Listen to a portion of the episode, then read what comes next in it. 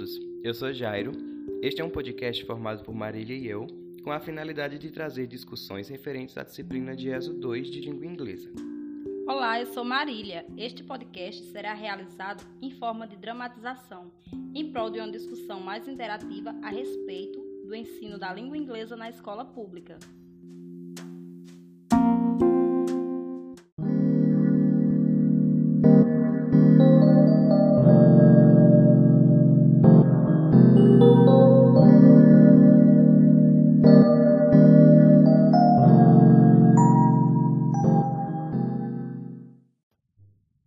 Oi, Jairo. Eu estava aqui refletindo e percebi que talvez eu tenha dificuldades em um futuro ensino de língua inglesa, pelo fato de eu não ter o domínio do speaking.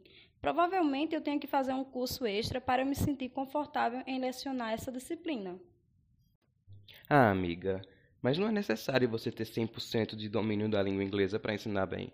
Pelo que eu conheço de você enquanto professora de educação infantil, sei que já possui amor pela profissão e uma habilidade para ensinar. Com esforço, pesquisa e um bom planejamento de aula, você vai se sentir mais segura para dar aula de língua inglesa. Você lembra que trabalhamos um texto do autor Rajagopala, em que o mesmo aborda sobre exatamente essa pauta de ensino de inglês em escola pública? Esse autor esclarece que essa situação é mais comum do que se imagina. Muitas escolas nem possuem um ensino eficaz de inglês, o que torna os futuros professores inseguros, em função das lacunas durante o seu período de escola. Sim, eu me lembro, Jairo. Esse autor comenta sobre um texto, Narrativa 14. Nesse texto há um relato de um professor que não teve boas experiências no ensino de inglês enquanto estudante. E mesmo com toda a sua vontade de aprender uma nova língua, ele se sentia frustrado por não ter conseguido isso na escola e, portanto, buscou um curso adicional de inglês. Eu me identifiquei muito com esse relato. Também lembro que o professor citado na narrativa estava cursando pós-graduação com desejo de voltar à escola pública e proporcionar um ensino básico aos alunos, porém de um modo mais dinâmico, fazendo com que os alunos se sentissem motivados e não apenas repetidores de palavras ou frases. Então, é também nessa narrativa que aparece o chamado professor mudo, devido a uma determinada situação que ocorreu. Vou relembrar para você. O narrador fala do caso de um professor que morou em um país de língua inglesa. O mesmo era fluente e, mesmo assim, ele só falava em português e sempre repetia as mesmas metodologias do ensino tradicional. Então, diante disso, Rajagopalan fala que ser professor é uma vocação, não uma profissão. Com base na fala dele, percebemos que saber de tudo não significa que seremos bons professores, porque se fosse assim, todas as pessoas dos Estados Unidos seriam professores de inglês. Ah, e vale lembrar que existem os World English, e que o inglês já não pertence somente a uma cultura, como a norte-americana ou britânica, mas faz parte de várias outras nações que também fazem uso dessa língua, como por exemplo países da Oceania ou da África. Existem vários sotaques e não devemos focar o nosso speaking em uma forma fixa. E ainda falando sobre essa questão de ser professor, é preciso evidenciar que a diferença está na metodologia utilizada pelo professor em sala de aula. Jairo, o bom professor é aquele que busca o conhecimento e o faz chegar de diversas formas ao aluno, de um modo que este aluno se sinta envolvido no processo de aprendizagem. E é nesse sentido que eu trago aqui para nossa conversa o texto de multiletramentos de Rojo. Nesse texto, a autora nos traz um exemplo de multiletramento que ela vivenciou em uma sala de primeiro período de letras. A autora trouxe para a sala de aula vários gêneros para os alunos identificarem suas características. E o que mais chamou a atenção dos alunos foi o gênero anime. Esses alunos descreveram o gênero com detalhes de estética, e com essa situação, a autora percebeu que é possível trabalhar com outros gêneros presentes na realidade, isto é, no contexto dos alunos. Marília, esse texto de Rojo é de grande valia para nós, futuros professores, pois você lembra que Rojo cita o autor Lenk e o uso dos multiletramentos? Isto é, é preciso que pensemos no uso das novas tecnologias da informação como aliadas ao processo de ensino e aprendizagem.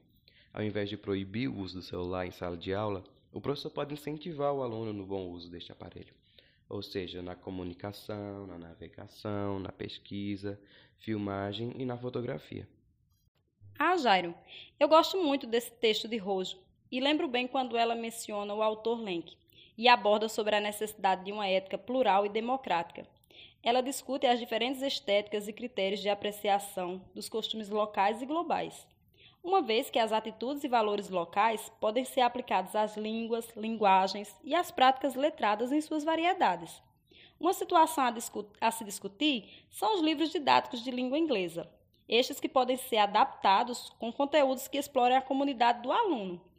Ao invés de pesquisar pontos turísticos dos Estados Unidos, por exemplo, o aluno que reside na cidade de Serra Talhada, Pernambuco, pode pesquisar sobre os pontos turísticos da cidade mencionada ou sobre o estado, que no caso é Pernambuco. É muito bom esse texto, Marília. Já havia lido o mesmo para uma pesquisa acadêmica e notei que os multiletramentos são muito importantes no momento de se planejar uma aula. O professor deve tirar algum proveito dos textos em circulação social, sejam eles impressos ou nas mídias audiovisuais, digitais ou não. Isso é o que chamamos de multimodalidade. Podemos utilizar textos com várias simioses e trazê-los para a sala de aula despertando um olhar crítico do aluno. E para despertar esse olhar crítico nos alunos, é ideal que sigamos o que Rojo diz sobre letramento crítico, o qual consiste em preparar os alunos para serem produtores de sentidos, seja na produção quanto na recepção de discursos, interpretando os contextos sociais e culturais de circulação destes enunciados. Portanto, a gente pode ver que os dois textos se complementam entre si nos mostrando que o ensino da língua inglesa se faz mediante o esforço em aprender a língua e a escolha pela metodologia a ser utilizada pelo professor, a qual deve incluir os multiletramentos. Então, Marília, você não precisa ficar insegura quanto ao ensino de inglês, pois sei que você vai fazer uso da teoria presente nesses textos que comentamos, e desse modo terá uma boa prática de ensino.